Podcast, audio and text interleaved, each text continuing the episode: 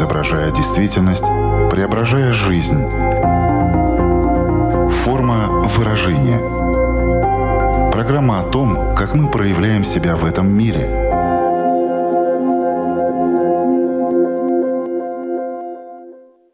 Здравствуйте! Меня зовут Александра Плотникова. В эфире Латвийского радио 4 программа «Форма выражения». Приветствую вас также, если мы встретились с вами на одной из крупнейших платформ подкастов. Смею предположить, что у каждого бывают периоды разочарования в жизни, в каких-то людях, конкретных событиях. Об этом мы сегодня и поговорим. Лично у меня есть э, любимая цитата Эриха Марии Ремарка, посвященная разочарованию. И звучит она так. «Самое сильное чувство – разочарование. Не обида, не ревность и даже не ненависть. После них остается хоть что-то в душе. После разочарования – пустота». Это мнение писателя. А что по этому поводу думают психологи? Давайте узнаем профессиональную точку зрения. Знакомьтесь, эксперт сегодняшней программы, практикующий консультативный психолог Наталья Афанасьева. Здравствуйте. Здравствуйте, Александра. Форма выражения. Вначале я хочу сказать, что цитату, которую я озвучила, мы обязательно обсудим, но чуть позже.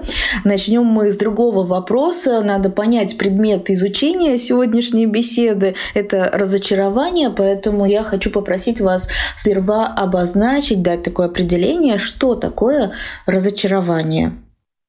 Знаете, Александра, я уверена, что каждый из нас в своей жизни сталкивался таким болезненным психоэмоциональным переживанием, как разочарование. Порой боль разочарования, она заставляет признать или нам помогает понять, что мы не получили то, чего хотели, когда что-то идет не так, как мы надеялись. И именно вот этот вот разрыв между нашими ожиданиями, убеждениями или еще очарованием. Знаете, от слова разочарование с реальностью оно приводит к появлению именно этого чувства. Вы сказали, что разочарование нам зачастую помогает увидеть эту разницу между ожиданиями и реальностью. А в чем кроется его опасность? Оно опасно порой тем, что человек просто перестает действовать в направлении намеченной цели. А вот энергия, которая появляется и которая была она для этого предназначена, она обрушивается внутрь себя. В разочаровании всегда неявно существует такое послание, как «я окей, я сделал все, что мог, я вообще-то молодец». Но есть кто-то, кто не окей, за которого я не могу отвечать и который ведет себя неправильно. Ну, знаете, как бы так плохо в нашем понимании. Ко мне на консультации приходят достаточно часто родители по поводу взаимоотношений с детьми. Их запросы — что делать, чтобы. И там, знаете, такой большой список ожиданий родителей от поведения их детей. И родители говорят, я стараюсь, я много работаю, я много делаю, я вожу ребенка на тренировки. Но, к сожалению, поведение детей не оправдывает их надежды и ожидания. Психоаналитик Винникот сказал, что если бы родители были идеальными, дети никогда бы ничего не хотели и никогда не пытались бы делать что-то новое. И если бы дети всегда были идеальными, то есть такими, как мы от них ожидали, то они были бы нереальными детьми, а просто нашими иллюзиями, иллюзиями родителей.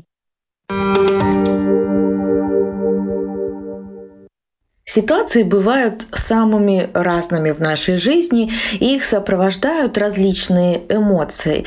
Если мы говорим о разочаровании, то какие формы выражения оно способно принимать в чем и почему мы зачастую разочаровываемся? Само разочарование может касаться разных сфер жизни, начиная от отношений и заканчивая поиском смысла жизни. Например, разочарование в себе, так называемый личностный кризис, когда человек вдруг осознает, что он неудачник или не умеет что-то или не может. И тогда человек может меньше верить в себя. Разочарование как чувство дискомфорта. И это чувство дискомфорта, оно, знаете, так поселяется внутри, и вероятность чувствовать себя таким вообще несчастным. Особенно это встречается, когда происходит кризис среднего возраста. Люди тогда начинают переоценивать, а чего достиг в этой жизни, а что у меня есть, а чего нет. И вот тогда может наступить разочарование. Еще есть такая форма разочарования, разочарования в людях, когда мы видим эгоизм, нечестность. То есть когда наше очарование кем-либо уходит, когда было много ложных ожиданий, исходя из наших детских каких-либо убеждений, то есть такого детского магического мышления ребенка. Бывает еще разочарование в любви. Ну вот в детстве родители, они, у них же безусловная любовь к своим детям, только за то, что они есть. И они принимают своего ребенка, ну, таким, какой он есть. Это их ребенок, их чадо, который они любят и обожают. Но потом ребеночек этот вырастает, превращается во взрослого, но ожидания от окружающих у него также могут быть, что все вокруг любят его безусловной любовью. И он ожидает это от других людей, такой так называемой безусловной любви. Но, в принципе, чем раньше человек увидит, что во взрослой жизни такой любви нет, тем меньше будет разочаровываться. Конфетно-букетный период, если мы берем любовные отношения, они потом порой трансформируются, и человек начинает замечать изнанку отношений, когда он видит, что они не соответствуют его видению. Это касается, в принципе, знаете, любых отношений, не только любовных. Детско-родительские, дружба, отношения, которые складываются в коллективе. Еще бы я хотела сказать о следующем разочаровании, которое может приводить э, к психосоматическим заболеваниям, к депрессии, но к разным другим расстройствам. Это разочарование, когда человек начинает замечать, что Мир не так совершенен, что в мире нет такой справедливости. Когда мы вообще встречаемся с неидеальностью того, как все устроено. А эта форма может э, разочарование лежать бессознательном. То есть это разочарование в смысле жизни. Когда мы говорим про разочарование, изначально все-таки это вызывает ну, такие негативные эмоции. Нам кажется, что это что-то плохое. Но все-таки почему разочарование это порой даже хорошо? Наше разочарование помогает нам из всего разнообразия мира отделить мое и не мое. Ну, согласитесь, э, что очень важно определить то, что вам не подходит. Ну, например, в еде. Ваше какое-то предпочтение, то, что вы любите, а, какой-то вкус еды. Что-то мы очень любим, для нас это очень вкусненько. И в этом мы разбираемся. Потому что начинается, когда мы что-то едим, мы понимаем, что ну вот это вот мы хотим, а вот это нет. И вот я бы хотела сравнить с этим разочарование. Разочарование — это как нелюбимый вкус еды, который сигнализирует, что это больше есть не стоит. Когда в отношениях происходит разочарование, то это все наши иллюзии. И в отношениях, возможно, настало время прислушаться к себе, почувствовать ощущения, которые нам дает наше тело. Что мы думаем, что мы чувствуем, что мы потом делаем рядом, допустим, в отношениях с этим человеком. И наше тело, когда мы очень прислушиваемся к ощущениям, оно, вы знаете, нам уже начинает сигнализировать заранее, до того, как произошло это разочарование. Но порой мы эти мысли отгоняем. Ой, да ладно, это не так. И снова попадаем в наши детские иллюзии. Разочарование, возможно, время освободиться от иллюзий таких вот детских иллюзий, когда мы попадаем в такое детское эго-состояние. В этом обычном болезненном освобождении может помочь терапия, чтобы потом мы смогли сказать спасибо жизни, спасибо моему разочарованию, спасибо способности разочаровываться. И это нам дает шанс найти в жизни то, что подходит нам больше всего. Чуть позже мы обязательно подробнее поговорим о том, что делать, когда вы переживаете чувство разочарования, как с ним можно справиться. Но сейчас хочу еще уточнить в продолжении всего вами сказанного, Получается, что нам неизбежно в этой жизни разочаровываться. Нет такого человека, э, который никогда бы не испытывал этого чувства. А, вопрос о том, как человек испытывает вот это свое разочарование внутри себя, насколько, так скажем, он силен, насколько он может встречаться с таким чувством, как разочарование. Потому что кто-то разочаровывается и при этом попадает в такие очень сильные депрессивные состояния, из которых достаточно сложно ему выходить. Но есть люди, которые более закалены, у них нет таких сильных ожиданий. Они видят реальность. Вот когда мы видим реальную картинку жизни, когда мы включаем так называемое критическое мышление, когда мы прекращаем жить в иллюзиях, тогда разочарование, оно не наступает так болезненно, которое мы можем испытывать у себя.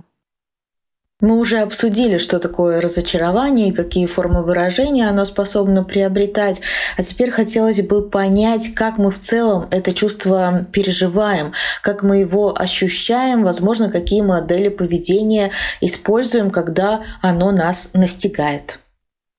Разочарование можно переживать очень глубоко я бы сказала, даже трагично, попадая в тяжелые состояния депрессии, которые могут привести на прием не только к психологу, но и к психиатру. Но также можно разочарование испытывать, так скажем, более мягко более э, в такой форме, которая не будет так деструктивна по отношению к самому себе. Ну вот, например, состояние нашей влюбленности. Мы встретили человека, мы влюблены, у нас столько энергии, у нас огромное количество, естественно, ожиданий. Мы очарованы этим человеком. Мы выстраиваем отношения, а потом что-то происходит. Одно, другое. Мы стараемся, закрываем глаза, мы что-то пытаемся не увидеть. Говорим, ну нет, нет, нет. Ну, потом это поменяется. Идем дальше.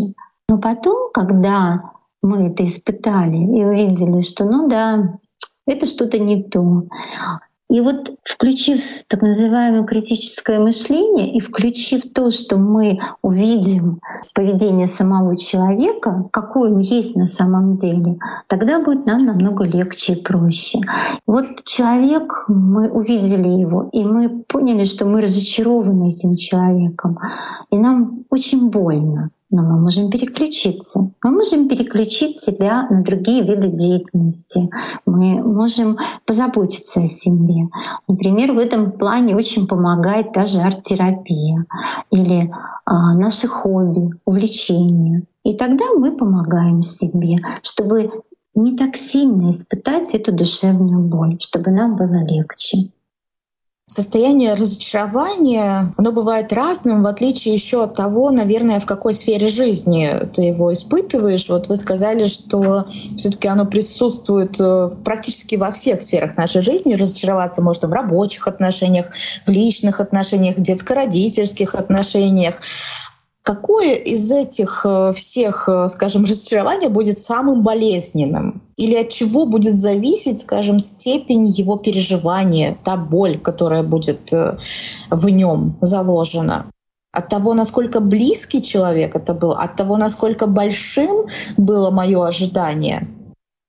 Да, Александра, вот именно насколько наше ожидание было очень большим ну так скажем, какие ставки мы на это делали. Если продолжить тему отношений, построения семьи, влюбленности, то вот насколько здесь э, ожидание в поведении другого человека, оно э, неоправданно.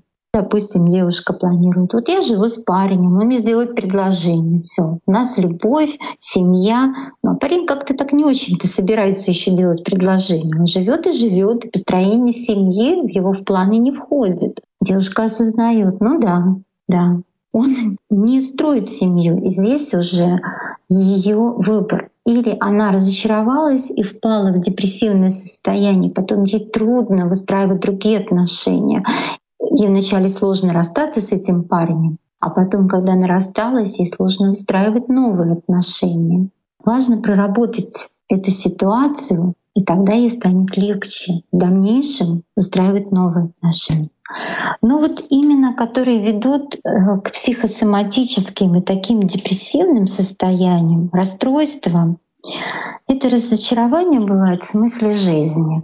Оно такое очень мощное и очень серьезное. И с ним даже нам, психологам, работать бывает более сложно, но возможно. Знаете, я когда вас слушала, мне пришла такая ассоциация, я подумала, что шарование можно сравнить э, с игрой в казино, знаете, когда делают ставки. Mm-hmm. Ну, то есть есть определенное ожидание, ты эту ставку делаешь, и потом, да, вот это чувство либо оправдывается, либо нет. Смотрите, ожидание — это, так сказать, отправная точка, которая может привести, а может не привести к разочарованию. Но вот от чего зависит, у кого когда наступает это разочарование? Это от нашего характера, от нашего темперамента. Как это происходит? То, что вы сказали, это все, конечно же, в комплексе.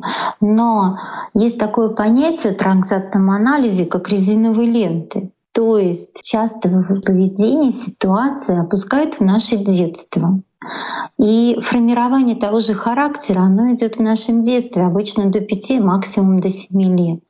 И вот именно как воспитывался ребенок в семье, какие там были паттерны его поведения, насколько он был терпелив, какие отношения были с его значимыми для него людьми, как часто ребенок разочаровывался, как себя вели родители в этом плане, что он видел. Они его иллюзии сохраняли очень важно встречаться со сложностями этой жизни. И поэтому те дети, которых очень-очень оберегали, вырастая во взрослых, они вот хотят вот этой безусловной любви, они терпеливо порой ждут, они порой бывают в иллюзиях того, что их вот также будут любить, оберегать. И они попадают часто в разочарование именно разочарование самой жизни. И у них бывают именно такие разочарования, такое сильное, мощное, тяжело проходящие. Но когда, воспитывая ребенка, родители даже порой искусственно, как я говорю родителям подростков, ну создайте им искусственные трудности, ну какие-нибудь, пускай они с ними встретятся. И вот когда а, они создают такие трудности, то вырастают более крепкие люди, психологически крепкие, более критично мыслящие, видящие этот мир. И вот когда они вырастают, они, встречая какие-то такие вещи, у них ожидания другого плана. У них меньше иллюзий по поводу их ожиданий. Тогда у них реже бывает вот это чувство, так называемое, эта эмоция, как разочарование. Очень многие вещи, безусловно, ведут наше детство. И хорошо, когда сформирована уже идет вера в себя, и с этой верой он идет дальше, им легче уже взаимодействовать с миром, и они меньше испытывают вот это чувство разочарования. Форма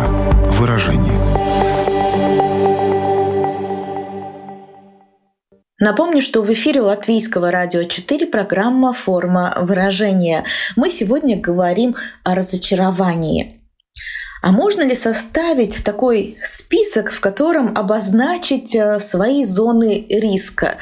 То есть составить э, список своих ожиданий, соответственно, посмотреть, где эти ожидания более велики, соответственно, и более высокие риски того, что здесь я мог бы испытать это чувство разочарования. Или это всегда находится на таком подсознательном уровне, что определить так просто это невозможно, и в целом составление такого такого списка, это такая нереальная, непосильная задача, если мы говорим про такой самостоятельный опыт, который можно было бы применить.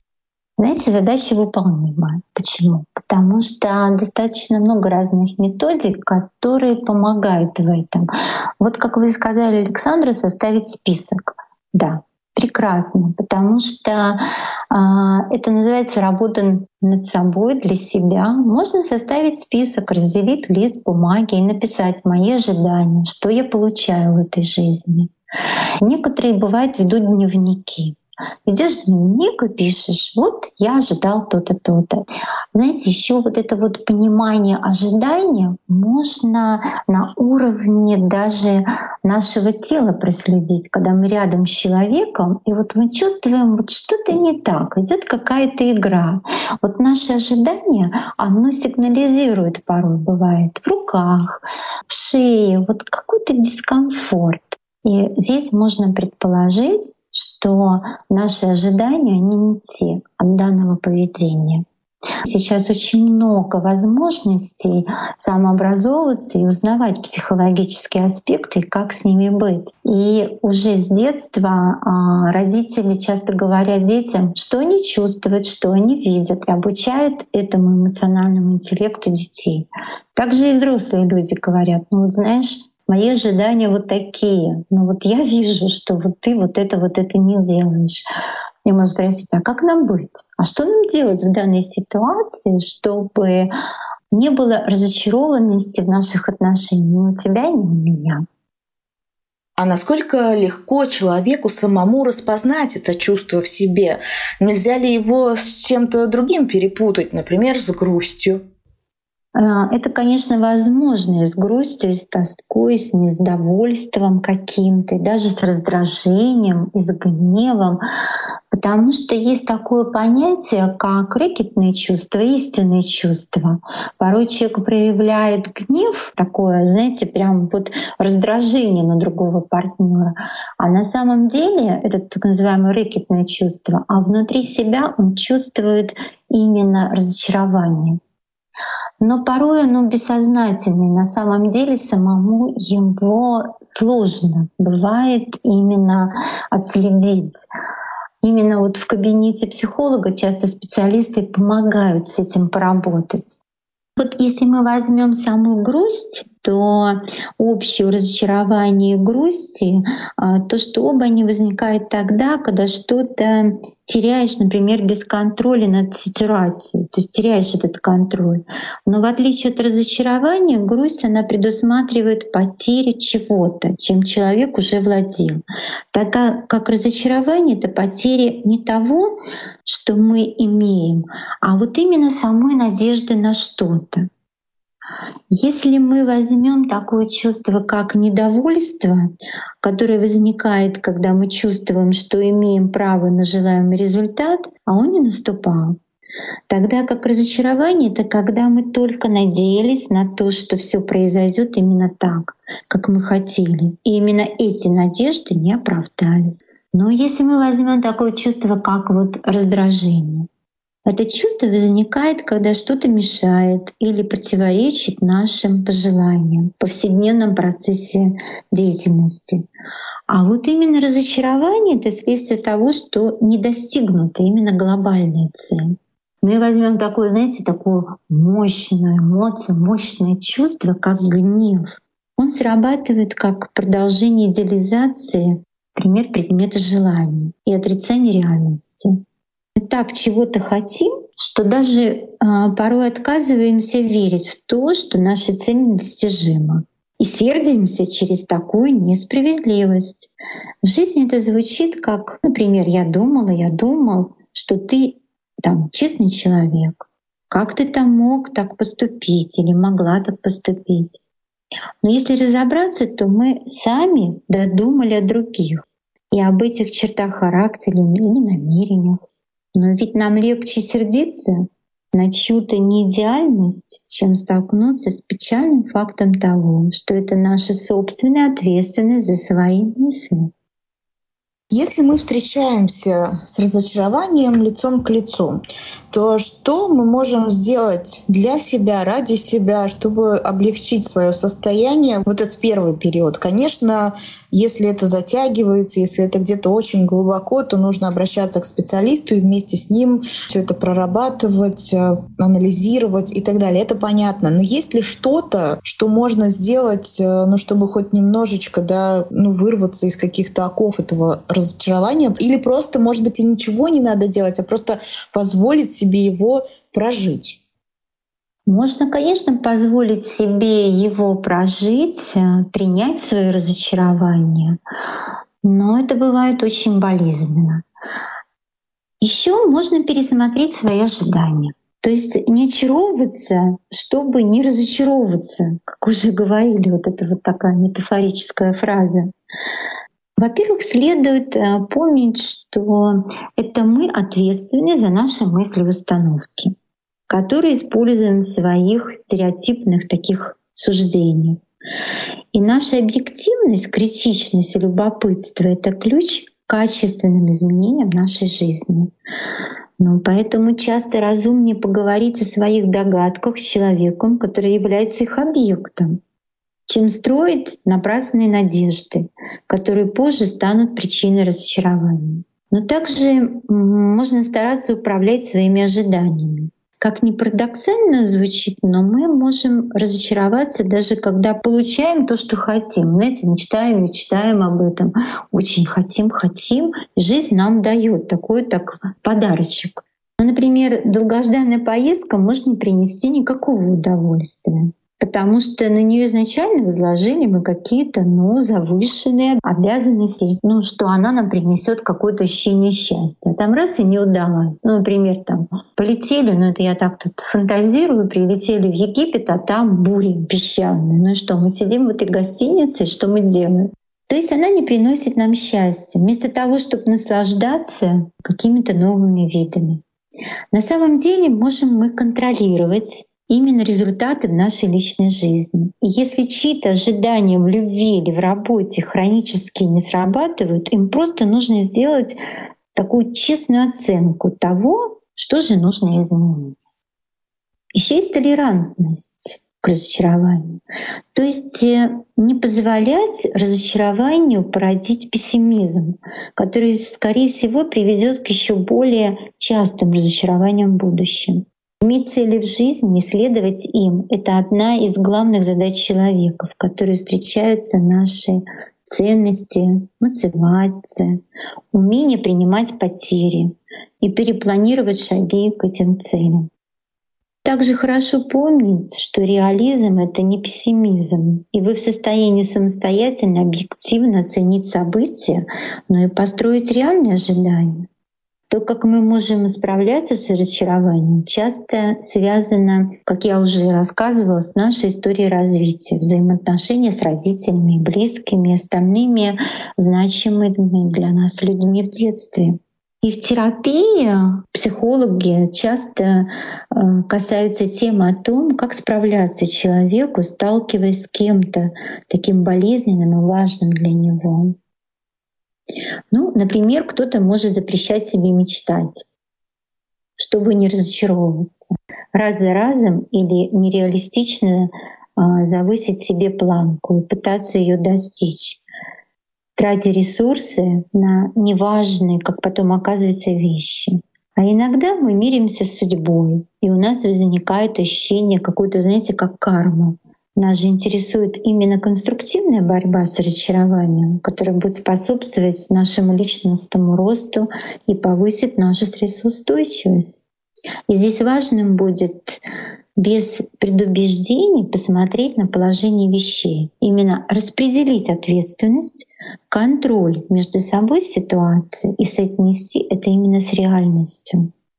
Вы привели такой хороший пример с гостиницей, да, когда ты приезжаешь в отпуск, а за окном буря, и вот один человек испытает очень сильное разочарование, а найдется и такой, кто попробует в этой ситуации, ну, как вы говорите, реализмом воспользоваться, да, не в пессимизм впасть, и как раз-таки постарается найти даже в этой ситуации, ну, что-то хорошее, или, по крайней мере, он разочарование, возможно, испытает, но на такой короткий период, и потом постарается с ним быстро справиться. И у него это получится. То есть вообще разочарование, вот мы с вами разговариваем, оно настолько многогранно, что это, конечно, очень интересно. Мне кажется, что может возникнуть, знаете, какой еще вопрос у человека, который нас слушает, а как вообще мне понять, какие у меня а, отношения с разочарованием? Ну, как часто я разочаровываюсь, насколько я подвержен этому чувству? Есть ли какая-то такая, знаете, самодиагностика, может, просто надо вспомнить, как часто и по каким поводам я разочаровываюсь?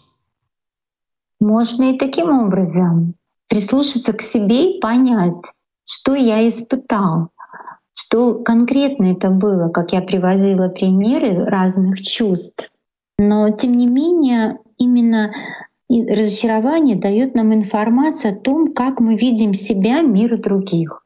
То есть через разочарование мы можем понять, как мы видим этот мир, как и себя. И разочарование помогает лучше понять, что для нас действительно важно. Вот что важно для нас, вот оно нам в этом помогает.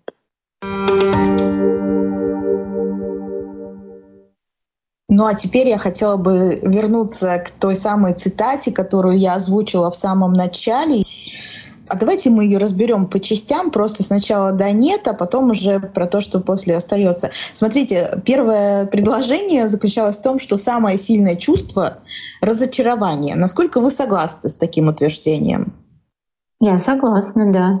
Разочарование об этом сегодня мы много с вами, Александр, говорили. Это очень мощное чувство, именно разочарование. Далее следует, что ни обида, ни ревность и даже не ненависть, потому что после них остается хоть что-то в душе, а после разочарования — пустота. Так ли это вот с вашей точки зрения, как психолога? Действительно остается пустота? Такое возможно. Может остаться пустота, вопрос времени. Сколько времени эта пустота будет в каждом из нас? Именно как мы это сможем прожить? Эту пустоту, потому что разочарование, оно дает очень мощные вещи, когда вот именно вот эта пустота, она пустошает, пусто, пусто в душе, пусто где-либо. Что делать, как быть, пусто. И чтобы опять увидеть весь мир в таких сочных красках, здесь, конечно же, идет большая работа самого человека над собой и также нас, профессионалов помочь людям понять, увидеть свое собственное разочарование и двигаться дальше.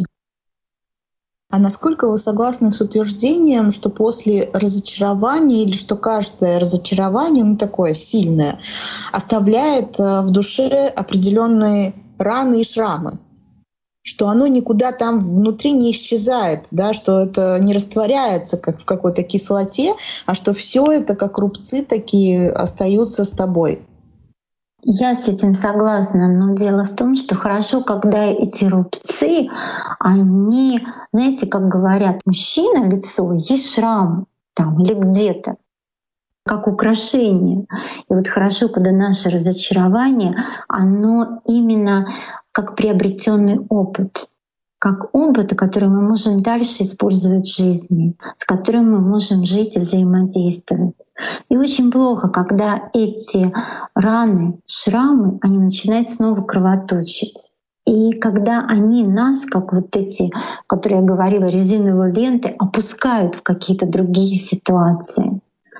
Поэтому, когда остаются рубцы, это же очень больно. Это больно, это ощущать.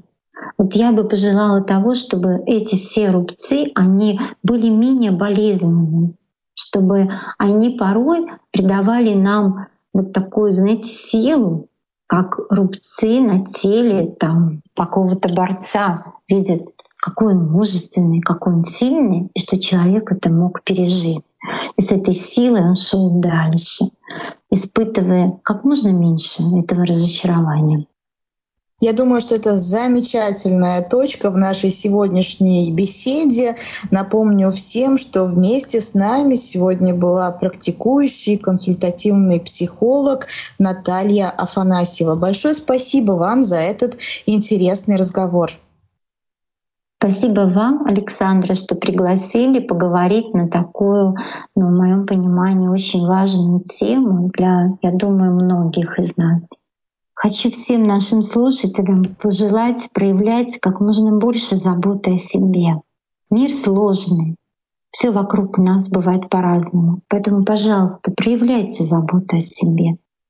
Мне кажется, да, что тема очень важная, и просто в нашей такой повседневной суете мы о таком не задумываемся, и поэтому наша программа является, как мне кажется, таким хорошим якорем для того, чтобы просто остановиться, задуматься и немножко в себе больше покопаться, потому что это действительно может улучшить качество жизни. Если вы обнаруживаете какие-то э, проблемы или какой-то диссонанс, дискомфорт, то можно постараться что-то сделать самостоятельно, но можно опять-таки повторюсь, обратиться к специалисту, что это может быть как красная лампочка, которая вам указывает на то, что разберитесь с собой. Вам от этого станет только легче, лучше. И именно на это направлены все наши беседы.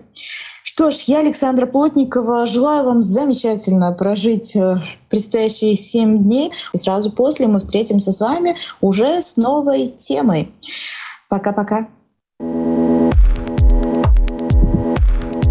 Отражая время, изображая действительность, преображая жизнь.